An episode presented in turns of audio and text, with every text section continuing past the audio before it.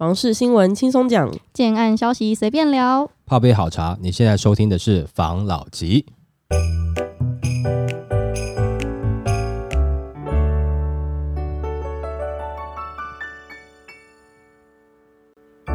关心你的房事幸福，我是房老吉。我是大院子。我是吴同浩。我们之前不是有在讨论预售屋合约，诶、这种法令说不得转让跟买卖吗？嗯，然后那时候为了怕错杀无辜，所以有提出一些额外的，有点像例外条款的感觉啦，比如说非自愿离职啊，叭叭叭之类的这类的事情。然后那时候我讲过，诶、我们有提出一个想法，就是平转这件事情，现在就是刚好有有人在讨论的，嗯对，有出有一个新闻跟大家分享一下。嗯那这个新闻他在讲预售屋平转不算炒房，官民不同调。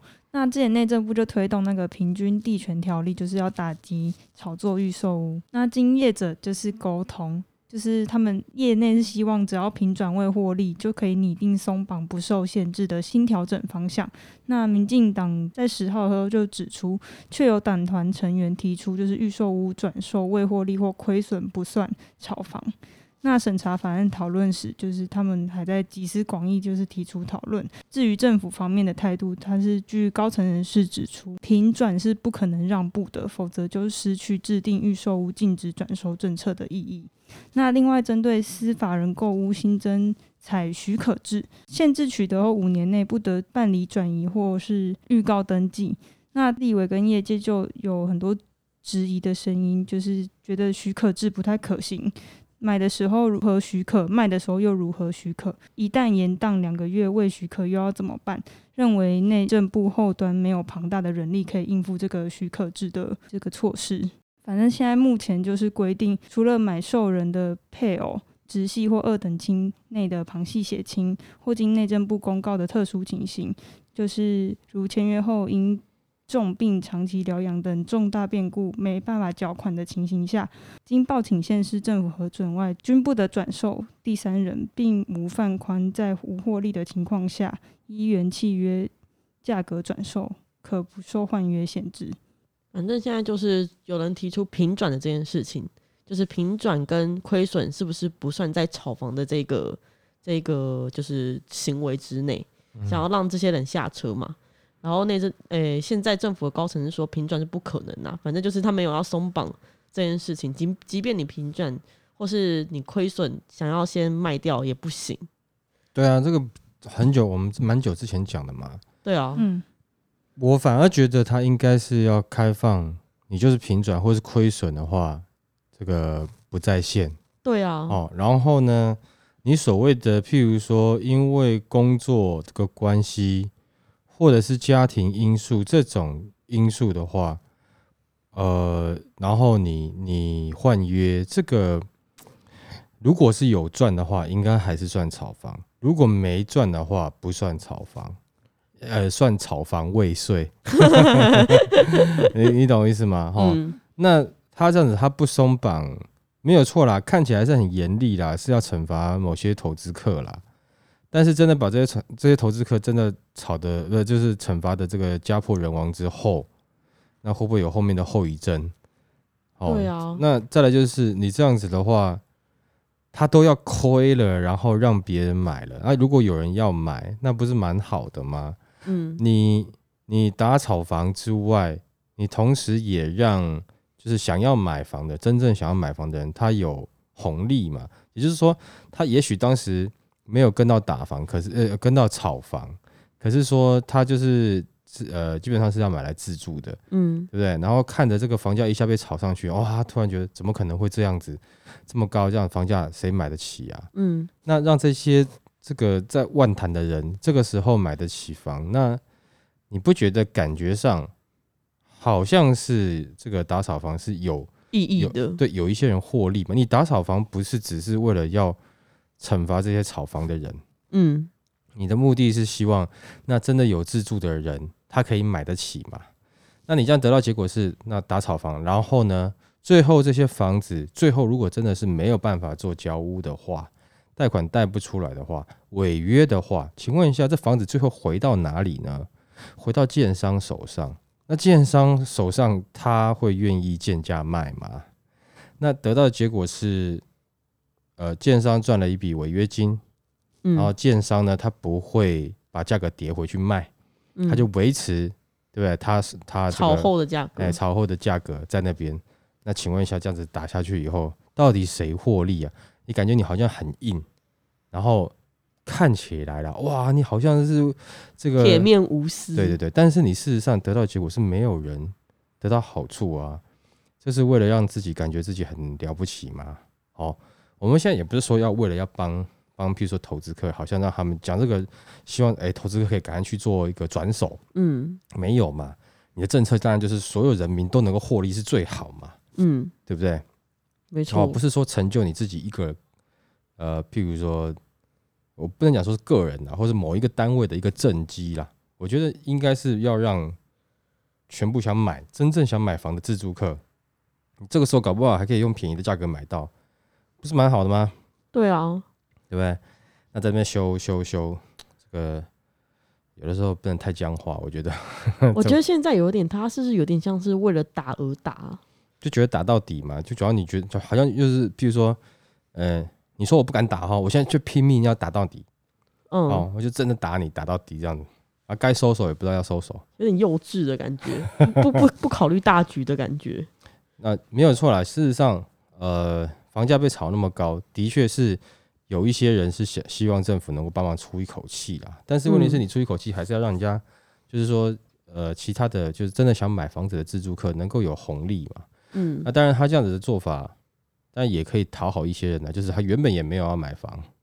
啊，或者还很年轻，根本还不到买房年纪，但是就听了就哦，房价很高，年轻人最好是躺着怎么样？你知道躺平族哦，对不对？然后他有可能是讨好这种族群啊，反正这个房子打下来以后，这些人他也不可能去买嘛，嗯，哦，那他也会有这样子的，但什么东西都只要讲选票就有点怪了，但那就是选票啊。，对，但事实上就是会有一些选票啊，但听起来就是，刚才那些族群感觉是就是涉世未深，很容易就是听了某一些新闻或某一些观点就定下自己的立场的那那一种族群。对啊，还比较年轻一点啦，嗯然后就会喜恶呃分比较比较分明一点点了。但是你随着成长以后，你会知道啊，其实有的人在做一些事情，可是他这个东西其实并不是，就是看起来是很好，但实质上结果没有没有想象中这么好。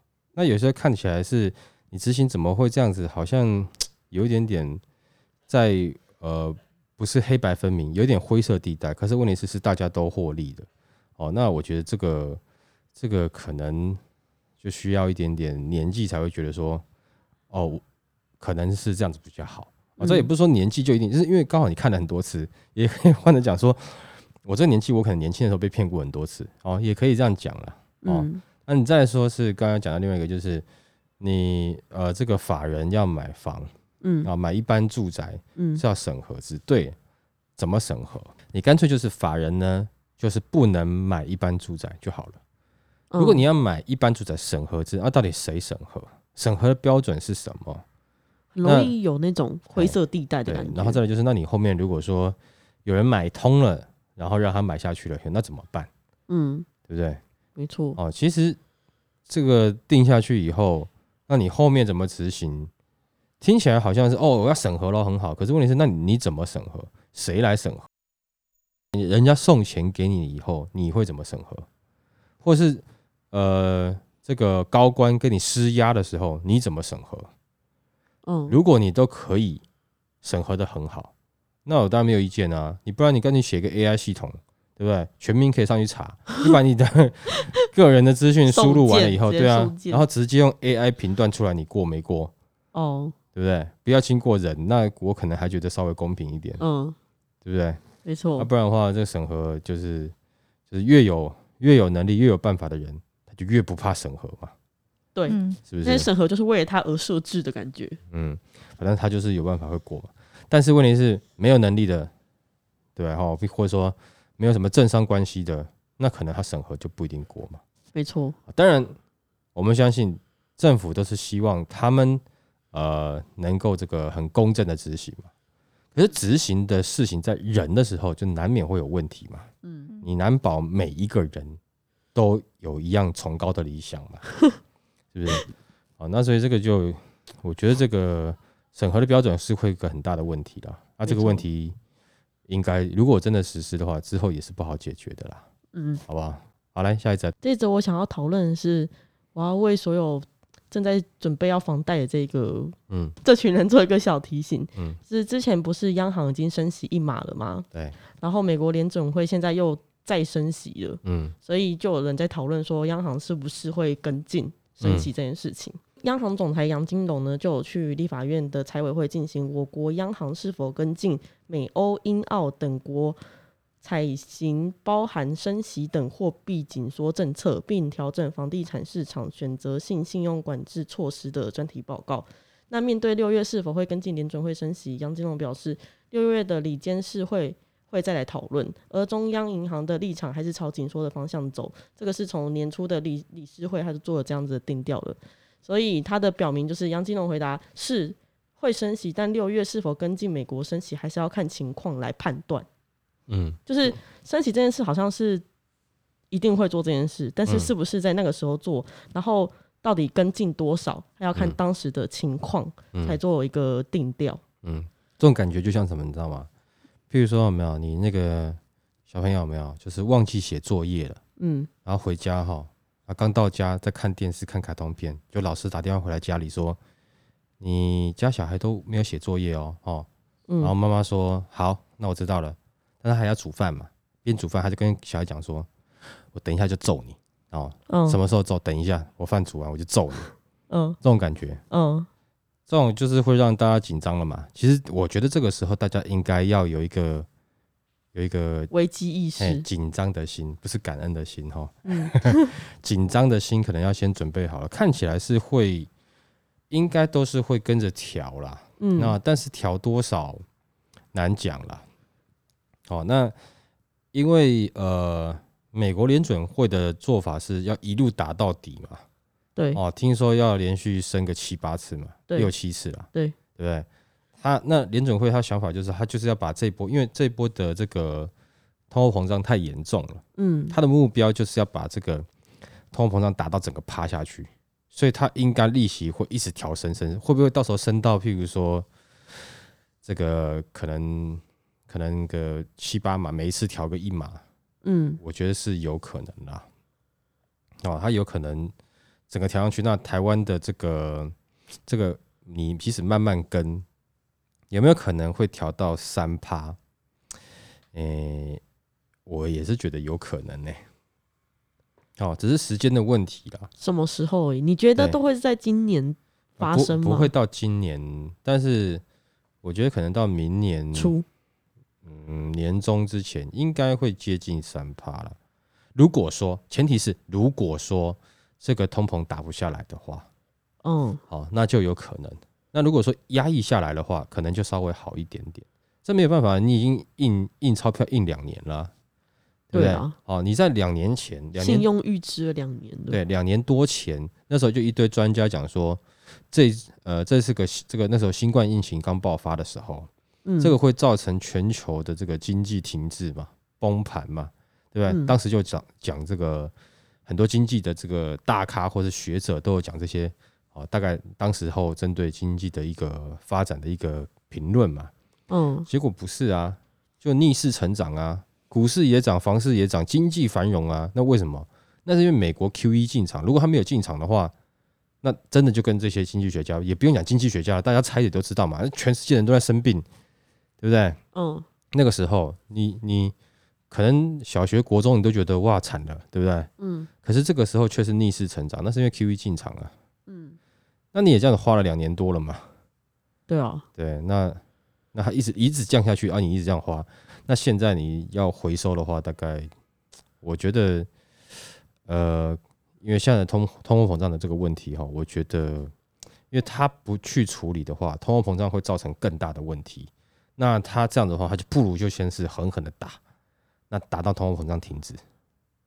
好，所以说，呃，到底会不会跟着一起调升？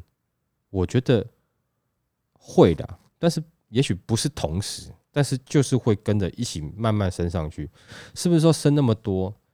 可能不至于啦，但是整个的利息的走向应该都是一直在升的的状态啦。嗯，因为就很简单啊，这时候发出去的钱太多，我要把钱拿回来，美国银行要拿回来钱，那最简单，我就是升息嘛。升息第一个你就你就不好借了嘛，对不对？你不想借嘛，啊，你手上有钱，你会觉得哎、诶好像钱放在银行也也挺不错的，你就会把钱拿回来嘛，嗯，是不是？那我我我抛出去的东西，我就可以这样收回来了，那他收回去要干嘛？销毁？他就留着啊，哦不，然收去干嘛收收回去就拿去花，是不是？那就先留着啊，万一将来有用的时候再拿出来用啊，哦，哪一天要 QE 再拿出来用啊，嗯对不对？嗯，好，它就是因为外面的钱太多，钱太多在市场上流动，钱的价值就没价值，钱就不值钱，你听懂我意思吗？嗯，你如果出去满地都是钱，请问一下，那你还需要钱吗？不需你说哎。呃，我要买个冰淇淋，哦，好，是那个，比如说一千块，好，你就蹲在地上，然后捡起来，啊，一千块给你，然后他就拿呃一千块回去拿把冰淇淋给你，你不觉得像小时候在玩扮家家酒吗？嗯对不对？哦，小小时候不是这样玩吗？哎、我要我要吃一碗面啊，那你要给一百块，旁边摘一片叶子，那这是一百块，然后就就交换了，那你嗯你也拿个假的面就走了。可是你嗯现在要交换的是真的东西，哎，那你钱那么多在地上，你不收回去，钱哪里有价值？哦你懂吗？就变成是玩扮家家酒，就儿戏啦。哦，原来是这样子哦。你玩那么久，你不知道是不是？对，我就一直在想啊，哦，对了，反正钱就是这样子，太多它就不值钱。所以他把它回收，让市面上美金少一点。对，大家身上的钱都变少了。那我问你，那你会想乱买东西吗？你不会想乱买东西，那物价就不会飙涨了嘛？那为什么台湾要升息嘞？我们又没有印钞票。我们的所有经济是跟着美国走的，你不跟美国走，你就垮了。为什么？我先讲，美国升息，所有人跑去买美金，那你台币不就全部没去没了，跑去美金了吗？啊，请问还有谁要投资台湾？你可是我你先用一个最简单的看，嗯 如果说你今天存钱，你存美金，你得到利息比较高；你存台币，利息得到比较低。请请问一下，你存台币还是美金？美金呢？那不就很简单嘛？你都这样想了，我妈存了很多美金。是啊，那不是蛮好的吗？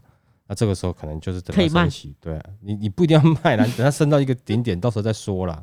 哦你不要要，我现在哎、美金刚升，那我就卖，对不对？没错啦，哦，然后买台币，就是纯纯的，不用了，你就说等一下啦。嗯好，你你用最简单的道理去想就好了，你先不用想太复杂，反正你的钱存到哪一个银行里面，可以让你比较多的利息，那你当然是存哪里嘛，对不对？嗯，嗯，啊，就这么简单嘛。好，好，来下一则，下一则的话，他在讲政府打房市场大洗牌，预售屋投机客急撤，赚百万到认赔出场。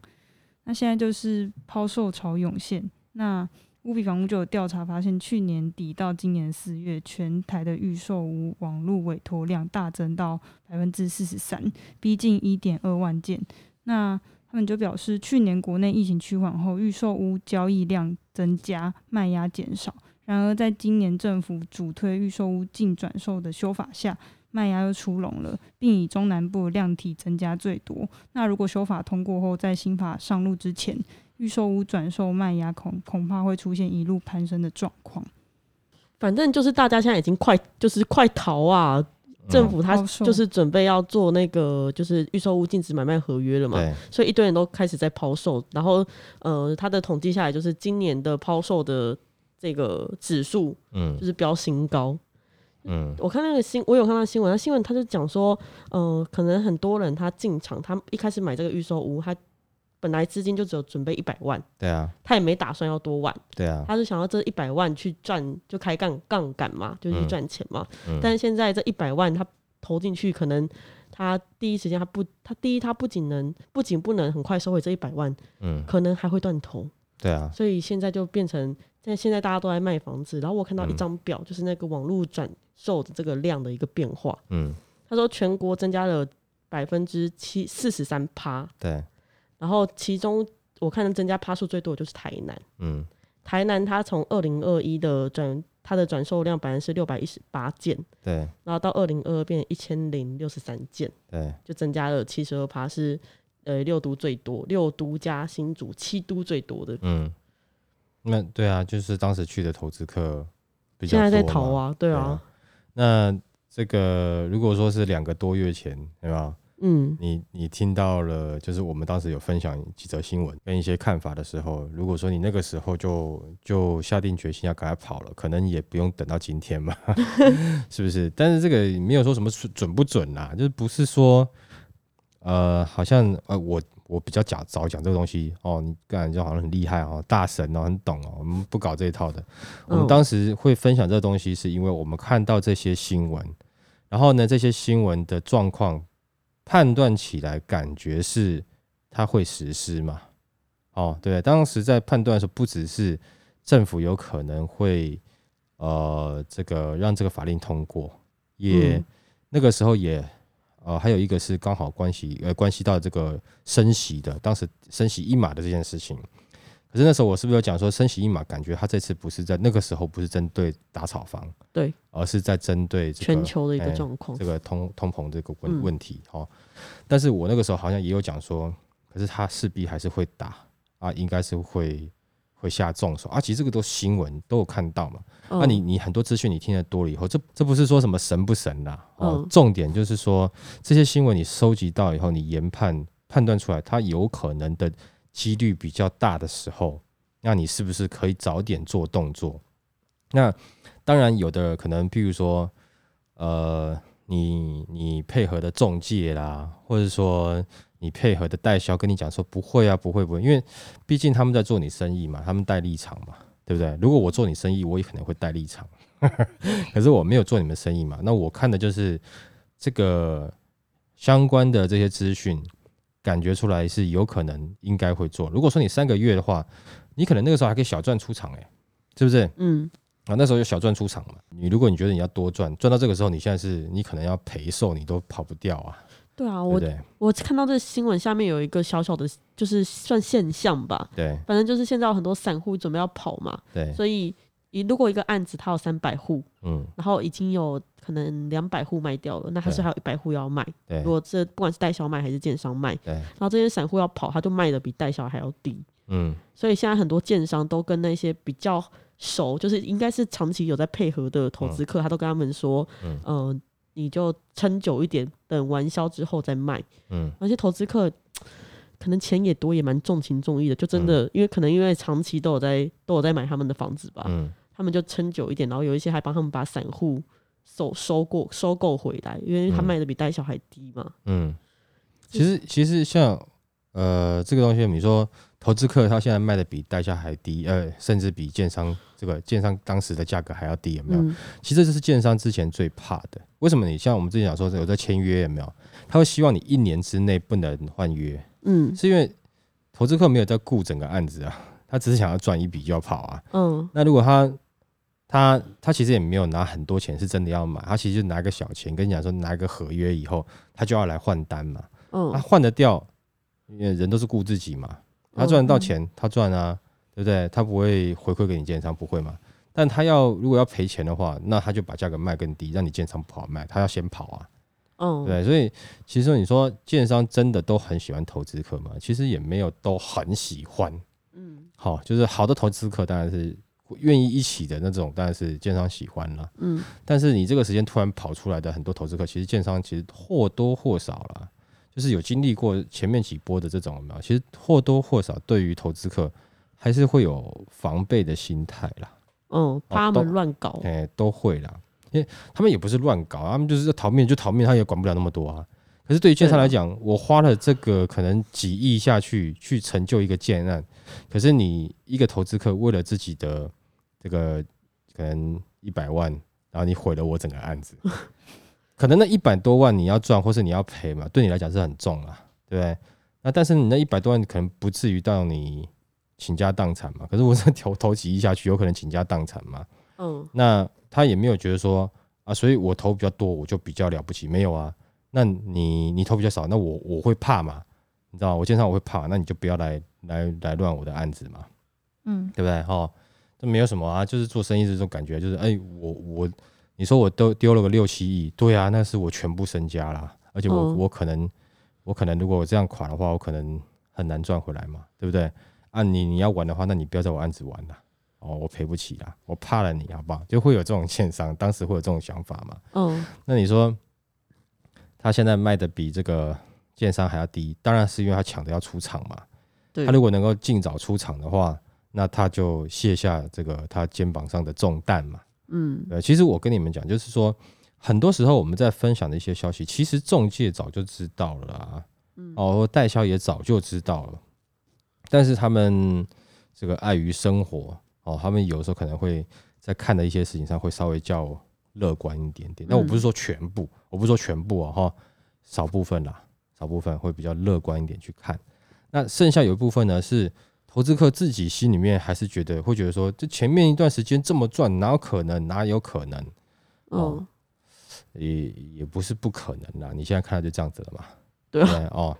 然后，那现在不是你说房市趴了吗？其实房市没有趴、啊，现在房市没有不好啊，嗯但是现在你投资客不好而已啊，你跑不掉呀，因为他你被他打中了嘛。嗯哦，就是其实现在想买房子的人还是多，但是这个时候，呃，这种感觉就是这样子嘛，哈，就是当时假设啦，我跟你你讲说可不可以换约，不要赚那么多，你那边啊不要了，没有赚到就不要了啦，哎呦，你这种还高一点呢、哦，我真的很诚意跟你买啦，好不好？啊，不要了，没有钱就不要在那边不要不要在那边闹哈。哦，这个当时我排队也排很辛苦。好啦，政令已经公布了，啊啦，那你当时讲价格可以啦。哦，我现在看看，我可能不一定要，我想再看看有没有更低的嗯啊。我都赔赔本给你了，还要不要啊？不要不要不要不要，可能还会更再更低。哦哦，就这样子啊，嗯，啊，这个就是这样子啊，你就是买卖嘛，对啊，哦，买的人总希望买在最低点嘛，没错。对？我就一直在想啊，会不会七月一号那政令公布出来，很多人自杀？不至于啦，不是因为这以前就有过啦，不至于啦，不至于吗？不至于啊那如。果手上很多投资产品的人呢？嗯，很多投资产品的人啊，对啊，那，哎，这我们很久以前就讲过了嘛。你看他买的房子会不会有啦？因为一定会有人教啦。我们现在教这个也不好啦，但是我们就用分享啦，不要用教好了，用分享好了啦。哦，以前也有很多投资客是这样子啦，嗯，但最后要到交屋的时候，他就看建商的图哦，有没有二宫，哦，这这之前不是讲过了吗？对啊，他有二宫，他就说我不交屋，因为你没有照图施工，我就二宫，我要检举你。哦，啊，建商为了息事宁人啊，算算算算算，不然你就拿回来吧。但前提是看一下你现在在配合的这些建商是不是有二宫哦。哦，他走一个逃生门的感觉。对，但是相信有经历过上面前面几波的有一些老牌建商有没有？他应该就是二宫的程度很小，嗯，甚至可以说没有。有的有的案子根本没有二宫嗯哦，也有这样的案子，但不是全部啦。哦，就有的案子没有二宫，嗯，那这个时候你要跟他耍赖，你就赖不掉了。不过我在猜，台南那边的案子，我在猜啦，嗯，可能二宫还是有啦，有一定程度的二宫啦。是因为那时候那边的建商没有经历过上一波吗？对啊，那但是有一些建商是外地去的嘛，嗯，哦，不是说没有上一波，前面两三波台南都没有涨到啊。对啊，就是没有很深切的经历对啊，这二十年的炒作其实好像跟台南没有什么关系，至至少在我有印象，这二十年跟台南没有太大的关系啦。嗯，跟高雄好像也没关系吗？也没有太大的关系。这这将最近这二十年了，比较多都是桃园、台中、新竹、台北、新北。呃，这二十年一开始当然是台北嘛，台中嘛，然后后来才有竹北，然后新北是先从新版开始扩散的。嗯，哦，然后后来才有到桃园。桃园，还比青浦慢，我觉得。哦，先开始是青浦，然后后来扩散到桃园。嗯，对，哎，这样，因为先开始青浦的原因是先先这个，因为高铁嘛，然后才开始扩扩散到什么呃桃园什么中路啊、义文啊哎，对这些这样子。哦，好，那那新竹竹北就是一直都呃都有哦，但是越炒越越热络，嗯、但是也有稍微冷却下来的时间呢，也有啦。所以，呃，我觉得可能台南那边的这个，假设你有在听的话，你是那边的投资客，好好回回回去看一下你的合约，看一下你的图面，是不是有啊、呃可以让你下车的地方。对啦，因为你真的要闹的话，没有那那建商就麻烦了啦。对啊，哦，但是这个这前面两次、三次，尤其在前面第三次的时候，大概在二零一三、一四年的时候，那时候很多这样的状况了。哦，所以我相信有蛮多建商大概都都都已经知道了啦，都已经有预防了啦。嗯，好，包含你说那种合约会跟你讲说不，呃，一年内不能换约的，那这种我相信他大概有经验的这种建商，大概他的图面，呃，你可能不是那么好挑啦，哦，可能大概就真的是就是不太有二宫了啦，哦，那具体什么二宫怎么下车，我 相信你们去问一下你们自己配合的中介，应该都很清楚啦。OK OK，好，好那我们今天就分享到这边。好，好，谢谢大家收听这一集的房老吉。拜。